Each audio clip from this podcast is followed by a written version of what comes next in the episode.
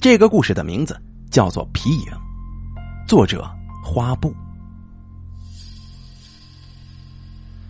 第一集，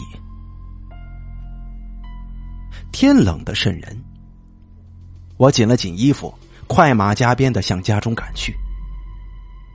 路过一个转口处的时候，一个衣衫褴褛的老乞丐把我叫住了。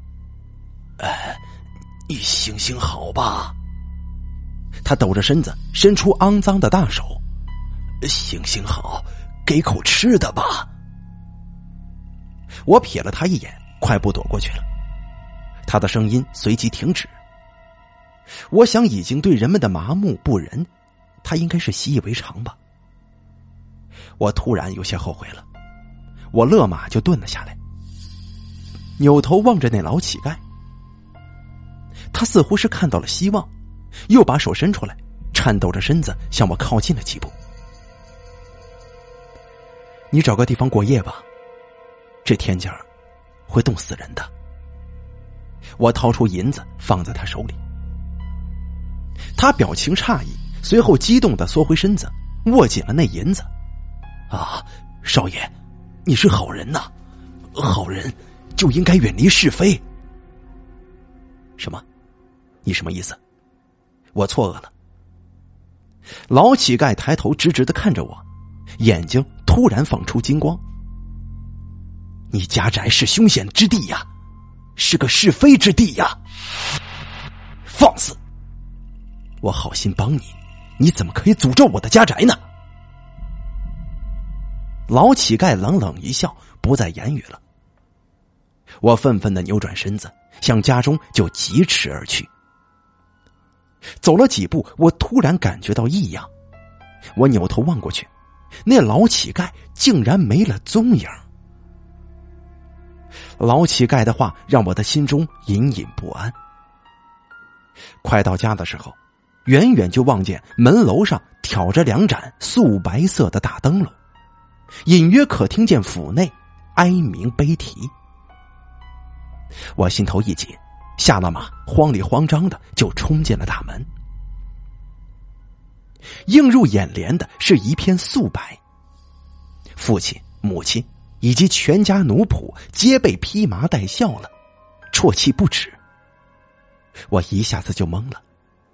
母亲看到我之后，告诉一个晴天霹雳的消息给我听：爷爷死了。我身不由己的向爷爷的房间跑过去，跌跌撞撞的撞开房门，一眼就见到了躺在厅堂中央的爷爷，泪水顷刻夺眶而出。我望着满院的素白，我突然想起那老乞丐的一句话：“你家宅凶险，是个是非之地。”他是什么人？他怎么就真的？料中了我家中有祸事呢？难道真的有什么灾祸正在逼近我们吗？我忍不住胡思乱想，突然又觉得好笑。我怎么就相信了那老乞丐的胡言乱语呢？想来爷爷的身体一直不是很好，在我小的时候便得了恶疾。爷爷的过世也许只是跟他的病情加重所导致的。记得有一次，我无意从爷爷房间经过，听见爷爷用极其难听的声音叫喊着，断断续续的说着一些莫名其妙的话。爷爷的病找过多个大夫，都说是心急，心里有病，只能得养。如果想要用药除根的话，是很不容易的。而爷爷到底有什么心事？一家老小却无人知道，爷爷也从不许别人问他。稍加询问，爷爷就会大发雷霆。我从小就深深的知道这个规矩，所以我从来不过问爷爷的心事，只是觉得爷爷的脾气非常古怪，非常孤僻，常常一个人蜷缩在屋子里把玩他的宝贝——一个小皮影人。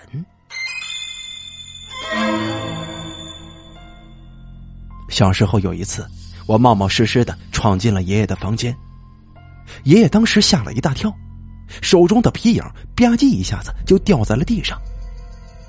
爷爷就像是丢了魂儿一样，快速的捡起来。再然后，我就吓得哭了，站在门口不知所措。见我哭得厉害，爷爷也愣住了。也许是觉得自己太过激动了，便小心的将那个皮影给收了起来，然后踱步到我的身旁，抚摸着我的头，告诉我，那个皮影是他的命根子。丢了皮影，他就再也见不到我了。我当时很年幼，不了解爷爷的话，只是对那爷爷看似比我还宝贝的皮影产生了兴趣。我一直想着一窥究竟，可是十年过去了，我却一直未能如愿。爷爷真的就像是对待自己的生命一般，看护着那个皮影。不过，我最终还是见到皮影了。那是前些日子爷爷去佛堂上香的时候，我偷偷的到爷爷的屋里翻到的。因为紧张，我不小心把皮影弄断了。当时我吓坏了，想着爷爷回来之后看到皮影那可怕的脸色，我真的不知道该怎么办了。于是我匆匆的把皮影放回原位，逃也似的回到了自己的房间。那天晚上，我辗转难眠，满脑子想到的都是爷爷如何惩罚我。可是第二天，爷爷好像变了个人似的。带着我在集市上玩了一整天，我很错愕。回到家之后，我几次想把实情说出来，可是我又不敢。爷爷似乎是看透了我的心思，夜晚把我招进他的房间里，说了一堆莫名其妙的话。什么他的大限已到，说什么这一天迟早要来，都是他做下的孽之类之类的。听得我是云里雾里，但是我庆幸的是，爷爷并没有因为这件事情而发火，我的心中倒也稳定了下来。可是这才几天的功夫，爷爷就去世了。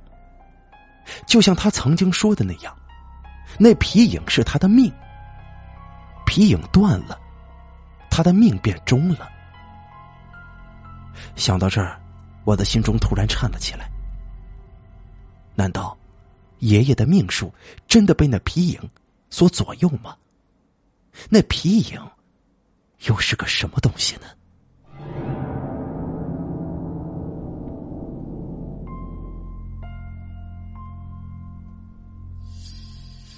第二集，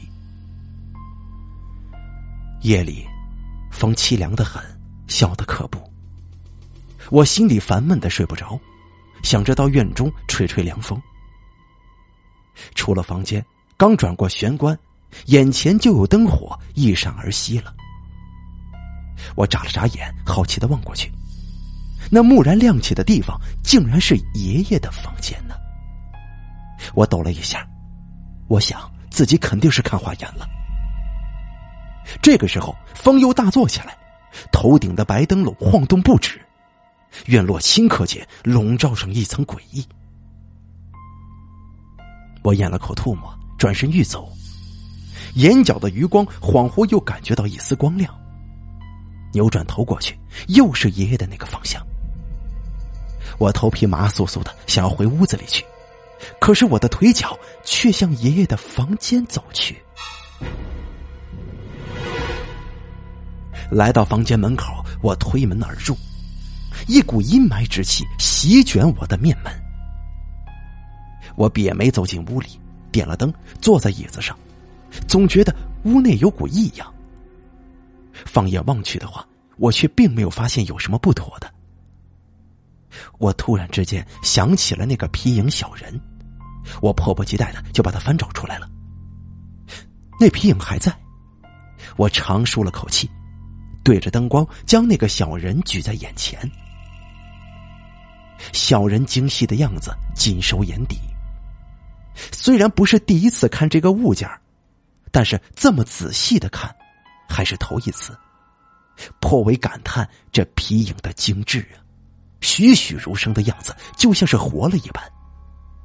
只是皮料有些不同于以往的皮影，看不出是什么皮子做的，晶莹软薄，很是娇嫩。我端详了一会儿，便把皮影收进了匣子，抬头瞥见当空明月。时候或许是不早了，我打算回房睡了。关门的一刹那，我突然想起了什么，惊恐的望了一眼桌上的灯器，迅速的关闭房门，头也不回的就逃离了。爷爷房中的那盏灯，在我没点亮的时候，就有了温度了。这是我一直觉得不妥的地方。看来这一切，并非是我的幻想。爷爷是在头七之后下葬的，那天去了很多的人，大多都是商界有头有脸的人物，大部分我也都见过，也有不相熟识的。其中之一是一位老者，看年纪应该跟爷爷相差无几，穿着打扮很是体面。父亲在看到那老者的时候，立刻拉着我走了过去，毕恭毕敬的行礼。我傻傻的愣在那里。不知所措，父亲怒骂我：“见了四爷，怎么还不磕头呢？”我一愣，就连忙跪了下来。四爷只是居高临下的点了点头，然后就跟我父亲攀谈起来。老大呀，你爹是怎么死的？四爷面无表情的问道。“哦，四爷，我爹是病死的。”什么？病死的？四爷狐疑的望了一眼坟碑。那，你有没有见过一个皮影呢？啊，皮影？您老是说，我家老爷子生前一直当做宝贝的那个皮影小人吗？是的。哦，这我倒是没见，应该还在老爷子房间吧。四爷听到这句话，眉毛不经意的瘪了一下，接着便没有再问什么。我站在父亲身后，看到四爷这般表情，越发觉得那个皮影是个不祥之物呀。葬礼完毕之后，父亲请四爷去家里小住些时日。回城的路上，我跟母亲同坐一辆马车。母亲，那四爷。是何许人也啊？我对这个突如其来的四爷感到非常的好奇。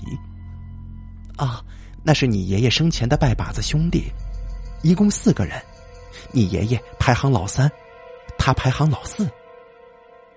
母亲说到这里，突然顿了一下，想爸，你这四爷呀，也是个有头有脸的人物，只是这许多年来两家都未曾联系。我嫁过来，也只是见过这个人一次面。真没想到他老人家今天会来呀！哦，是这样啊，那其他两个人呢？不晓得呀，我也从来没见过。听说好像去的早啊。哦，原来如此啊！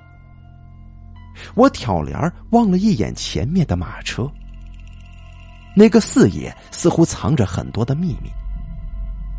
放下帘子的一瞬间，我看见路旁一个人正直直的注视着父亲的那辆马车。不是别人，竟然是那老乞丐。霎时间，我又想起他对我说过的那句话了：“你家宅凶险呐，家宅凶险！”我慌忙把帘子放下来，努力克制自己的胡思乱想。到了家，父亲为四爷安置了上房，四爷却要求入住爷爷的房间。这死人的房间是极其晦气的，但是四爷却极力要求入住。我发觉他是个不可理喻的老头。夜里，我无意间从爷爷的房门经过，路过窗口的时候，我听见屋子里有声音。于是我好奇的贴在墙根，仔细的窥听着。声音是四爷发出来的，像是自言自语：“三哥呀，没想到你真的走了，这是真的吗？大哥、二哥都走了，然后是你，接下来是不是就轮到我了？真是报应，报应啊！”接着，房间又静了下来。我想是四爷睡了，可屋里的灯还燃烧着。刚刚四爷那些莫名其妙的自言自语，让我浮想联翩。强烈的好奇心作祟之下，我偷偷的捅破窗纸，向里面窥望过去。灯光之下，我看见四爷坐在桌子前，手里小心翼翼的捧着一样东西。竟然是个皮影小人，我甚是惊讶，怎么四爷也有这么一个皮影呢？接下来，四爷又开始自言自语了，他喃喃的说：“啊，快了，快了，下一个就就是我了。”他说这话的时候，手臂颤颤巍巍的，似乎是很害怕。快了？什么快了？我想不通，那个皮影究竟是个什么怪物？看得出来，四爷对那皮影是既宝贝又恐惧，直觉告诉我一定有秘密。四爷跟我的爷爷一定有不为人知的秘密。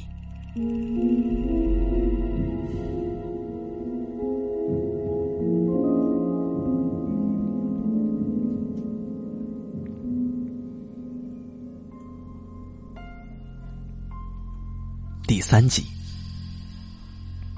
第二天一早，我就听见四爷的喊叫了，一家老小都跑了出来。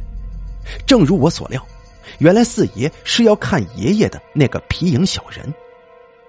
父亲立刻就派人去找，当然是毫无收获。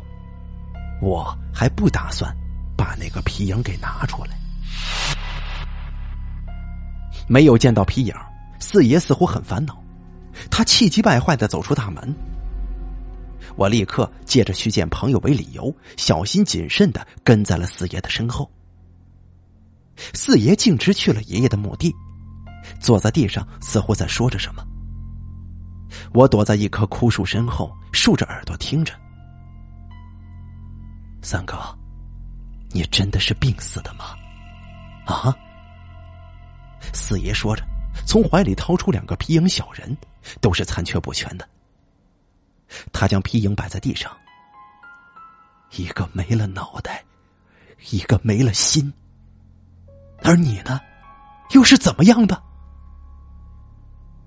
我又该是什么样子呢？什么？我听的是一阵毛骨悚然，一个没了脑袋，一个没了心。这个时候，墓地上突然卷起一阵阴风，乌鸦惨叫着从枯木上窜腾飞起，四爷旁边的皮影一下子被吹出去老远，他慌忙的就追了出去。我不敢在这诡异森森的地方长留，也匆忙的就逃离了。路上，我左思右想，四爷说过的话。他似乎不相信爷爷是病死的，似乎觉得爷爷不该这样死。他的话里话外都透露着一种先知。那么，他又知道些什么呢？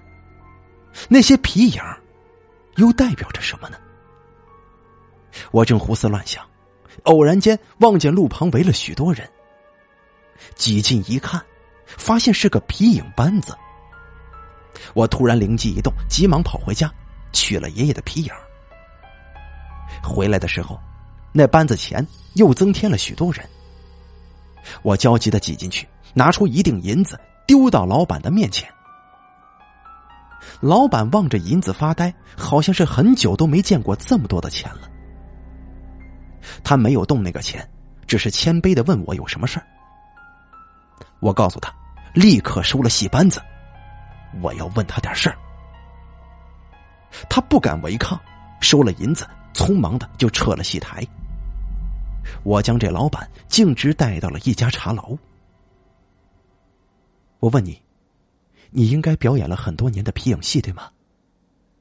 我望着他沧桑的面容，哦，回少爷，一辈子就靠这手艺糊口呢。行，那好，我有样东西要给你看一看。说着，我掏出了随身的皮影，你看看这个有什么不妥呀？他小心的接了过去，仔细端详了半天。呃啊，这东西薄的很，脆的很，不像是一般的皮影啊。一般的皮影。都是驴皮或者猪皮做的，少爷，您这物件甚是稀奇呀。至于是什么皮做的，我我就不好说了。啊，你直说吧。我听得出来，他似乎有所忌惮。我没有别的意思，我只是好奇罢了。哦，是这样啊，那那我就斗胆说了，这东西。应该是有很多张皮层叠出来的，像像是像是人皮做的。什么？人皮？我惊讶的说不出话来，望着桌上的皮影，不由打了个寒颤。从茶楼出来，我径直回了家。吃晚饭的时候，一家人都不敢吃，因为四爷久久不从房间里出来。父亲差人去请了几回，四爷却连门也不开。无奈，他只好亲自去请。我也跟在父亲身后同去。父亲恭敬的在门口询问，可是四爷的房门仍然紧闭，连个回话的都没有。最后，父亲只得小心翼翼的推开了门。这门开启的那一刻，我就嗅到了一种腥臭的味道。接着，我和父亲都被眼前的景象吓傻了。地面布满了血液，桌子上、墙上也溅满了血水。四爷躺在房间的正中央，身体从头到腹部有一道鲜红的血痕，整个人已经变成了两半。他的眼睛。恐惧而无助的睁着，死死的盯着房梁。过路的几个小丫鬟偶尔看见这血腥的一幕，惊叫着，匆忙的逃离了。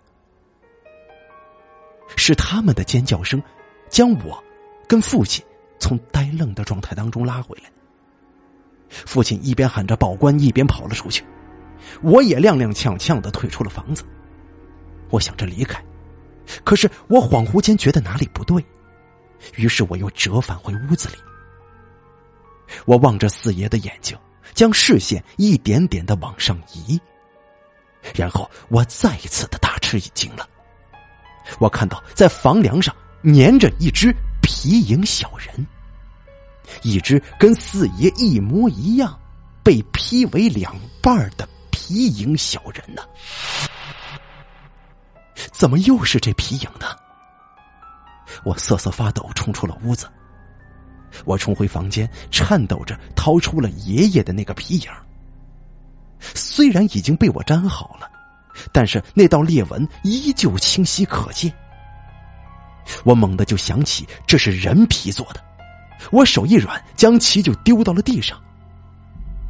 那一刹那，我冒出一个想法。就是毁了这诡异恐怖的鬼东西。我把皮影凑近灯火，却蓦然又停住了。原因很简单，我被自己的好奇心蛊惑了。我清楚，这人皮皮影一定蕴藏着一个故事，一个鲜为人知的故事。我决定要搞清楚。第二天一早，我找到父亲，询问有关大爷跟二爷的事情。父亲先是吃了一惊，然后叹了口气，悠悠的说：“啊，你大爷二爷呀，其实也是商界有名的大人物。可以说，他们兄弟四个在商界是个传奇。当年他们四个人都是穷光蛋，却不知怎么了，一夜之间暴富了，都各自闯出了名堂。再后来，他们彼此之间就疏远了，许久都未曾联系。”我也只是在很小的时候见过你大爷跟你二爷。可是就在几年前，家里突然收到一封信，是你大爷家寄过来的，说是老爷子突然得了恶疾去世了。你爷爷当时就赶过去了。后来你爷爷偷偷告诉我，你大爷根本就不是因病而去的，而是被人割了脑袋呀。这事儿发生不到一年，你二爷也死了，据说是被人掏去了心脏。这些事情虽然报了官，可到现在也没查出什么来。这两个事儿，在当时可是轰动一时呢。听了父亲的话，我又想起四爷在爷爷坟前说过的话：一个没了脑袋，一个没了心。我似乎有所领悟，我似乎明白爷爷为什么总是将那皮影视如宝贝，因为他清楚，那皮影若是毁了，他也就毁了。只是有一点我不明白，为什么皮影能够操纵他们的生死呢？这似乎解释不通。如果硬要解释，那也只能以鬼神之说敷衍了事了。但这种玄妙的事情，我可不信。我怀着无数的疑问，在外度过了一天。天色将黑的时候，我向家中就走了过去。在路上，我又遇见了那个老乞丐，他似乎也认出了我。他那表情极其傲慢，似乎在讽刺我先前对他的不信任。我知道，这个世界上并没有所谓的先知一人。他一定知道些什么，我不能错过这个机会呀！你告诉我吧。说着，我丢给了他一锭银子。他捡起来，抬头望着我，说什么？告诉我，你知道的一切。哼，少爷，我只能说，天道轮回，恶有恶报。废话。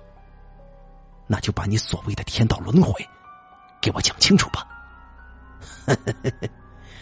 少爷，天机不可泄露啊！我已经提醒你了。他冷笑着转身要走，我上去一把抓住他的肩膀，他猛地一抖，我便退出去老远。我的天哪，这不是个简单的乞丐呀！只是一眨眼的功夫。老乞丐已经消失在我的视线当中了。第四集，我回到家中，一切依旧。四爷的死，官府没有查到任何的线索。面对这样的现实，所有人的脸上都挂着不可抑制的恐惧。匆匆吃了晚饭，便各自回了屋。深夜，我起身向爷爷的房间走去。希望能够找到些蛛丝马迹。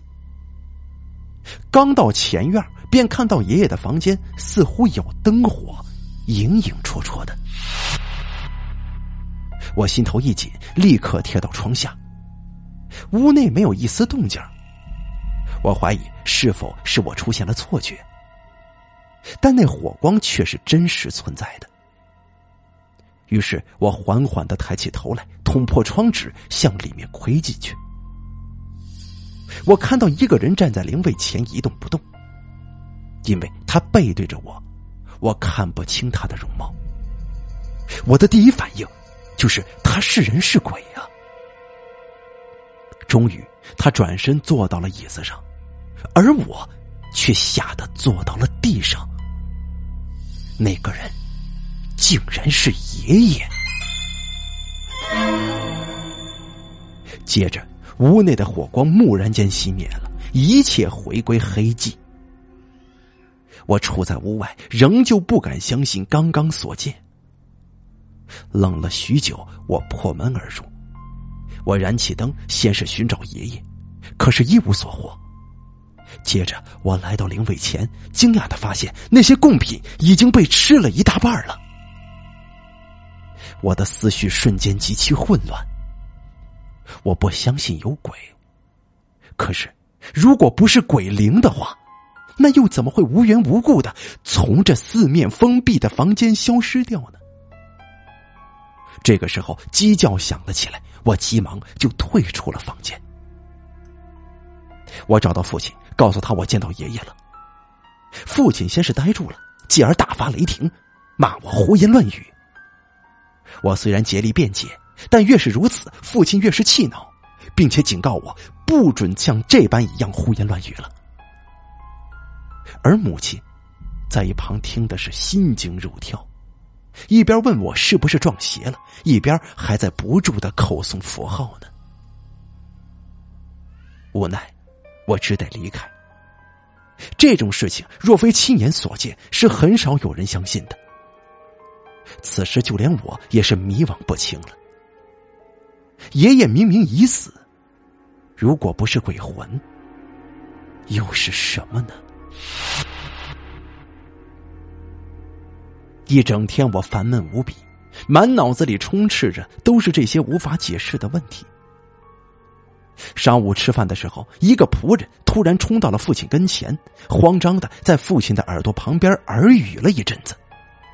父亲的脸色立即变得极其难看，马上随仆人跑了出去。我佯装吃饱了，回房的半途，我悄悄的跟在了父亲的身后。父亲径直来到了爷爷的墓地。我躲在其后，远远的就看见墓地上隆起一个土包。我仔细望过去，我大吃一惊啊！爷爷的坟竟然被刨开了。父亲只是短暂的停留了一刻，便匆匆的离开了。我走进墓地，向那坑穴就望进去，我又是吃了一惊。坑中那红木棺材大敞着，里面空空如也，爷爷的尸骨踪迹皆是全无。我恍然间想起昨天晚上房间当中的爷爷，想起那些吃剩下来的贡品，于是我的脑海里冒出一个想法：爷爷根本就没死，只是如果他没死。那又是如何做到无影无踪的穿梭于家中跟墓地的呢？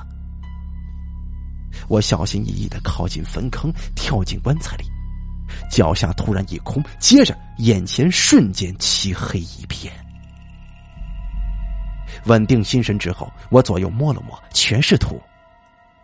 原来这是个通道啊！我有些兴奋，顺着通道向前爬去。一段时间之后，我看到了光线。当我拱开头顶木板的时候，我如释重负。正如我所料，这通道的另一头连接着我爷爷的房间。由此，我确定爷爷根本就没死。我兴奋的从爷爷的房间当中跑出来，却看见众人都向我的房间跑。我预感到不妙了，赶忙就跟了过去。来到门口。便听见丫鬟们的尖叫。我拨开众人，向里面望过去，是爷爷，他躺在了地上，他的身体被横向劈成两段，而在不远处的地上，那个被我粘好的皮影已经重新裂开了，跟爷爷一样，从腰部断为了两半这血腥的一幕再次震撼了我。呆怔在原地，父亲则是匍匐在爷爷的旁边，痛哭不已。这回，爷爷是真的去了，跟他的皮影一样，以同一种死法就去了。七天之后，爷爷再一次入葬，只不过这回是极其隐秘的，草草了事。在墓前，父亲望着爷爷的棺材，说了一句话：“父亲呢？您终于还是没能躲过去啊！”我瘪着眉头望着父亲，我清楚的知道，父亲一定知道内情。回来的路上，一阵声嘶力竭的唱曲儿吸引了我。我顺着声音望过去，发现竟是那老乞丐。他坐在雪地里，大声的喊唱着：“一个没了脑袋，一个没了心，一个横着断，一个竖着断呐。”深夜，宅院中突然回荡起那类似唱戏的喊叫声，听不出他唱了些什么，着实让人感到恐惧。全家老小都被吸引了出来，聚在前院。在爷爷屋的房顶上出现了一张白布，借着惨白的月光，布上面呈现出几个残缺不全的皮影小人。他们的头飘着，身子飘着，极其痛苦的在白布上挣扎着。那回荡在夜空里的声音，随着小人的挣扎，愈发显得凄惨恐怖。听的人直发毛啊！所有人都被这不可思议的场面吓呆了。直到那悲凉诡异的叫声消失，白布无影无踪，我们才在一阵莫名其妙、如泣如诉般的大笑声当中缓过神来。这是我看过的最恐怖的一次皮影戏了。第二天，我敲开父亲的房门。父亲似乎知道我会回来，也晓得我想问些什么。他叹了口气，望着桌上那个已经断为两截的皮影。孩子，我知道你要问什么。现在你爷爷走了，我也就不瞒你了。几十年前，你爷爷就是一个皮影艺人。他跟三个结拜的兄弟组了班子，到处演戏糊口。有一年，天气极其干旱，地里寸草不生，死了许多的人。穷人们把所有能吃的东西全都吃光了，树皮、草根，所有的一切，就差吃人了。即便如此，依然尸横遍野。你爷爷他们仗着年轻力壮，一直苦苦的撑着。有一天，官府贴出一张告示，说是上面来了大官，喜欢看皮影戏。如果说谁能演一出皮影戏，就能得到不菲的奖金。你爷爷他们看到了一丝希望，立刻接了榜。可是他们那些驴皮、猪皮做的皮影，早就进到了他们的肚子里，成为了果腹之物。又找什么东西去演戏呢？但既然接了榜，就必须要去。他们是骑虎难下了。回来的路上，他们在墙根发现了一家三口的尸体，于是冒出一个恐怖的想法：用人皮来做皮影。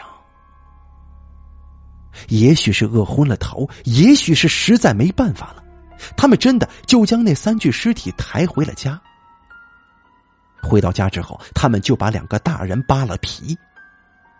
谁知啊，半途那孩子突然醒了过来，惊恐的望着浑身是血的他们，他们都吓坏了，没想到这孩子还有一口气吊着呢，于是就把那孩子丢了出去。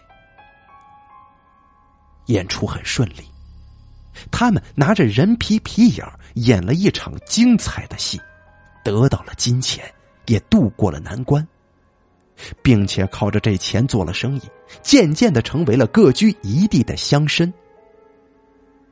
可是几年前呢，你大爷跟你二爷相继离奇而去，在他们身边，都有一个跟他们死状一模一样的皮影。没想到会是这样。你爷爷知道之后非常害怕，他知道这是他们的报应来了，于是他们总是小心的呵护着那个皮影。但没想到啊，那皮影终究还是断了。于是，你爷爷就想出假死这一招，想着躲避这场劫难。只是没想到，老天还是没有饶恕他。或许，这真的就是报应吧。或许凡事皆有因果。夜深了，我依然辗转难眠。想着这几日发生的事情，我突然想起一句话来：“朱门酒肉臭，路有冻死骨。”叹口气，我打算睡过去。我突然发现房梁上徐徐的飘下一样东西来，平稳的落到了我的面前。借着月光看去，我冒出了一身的冷汗。那是一只皮影，一只没腿。没手的人皮皮影。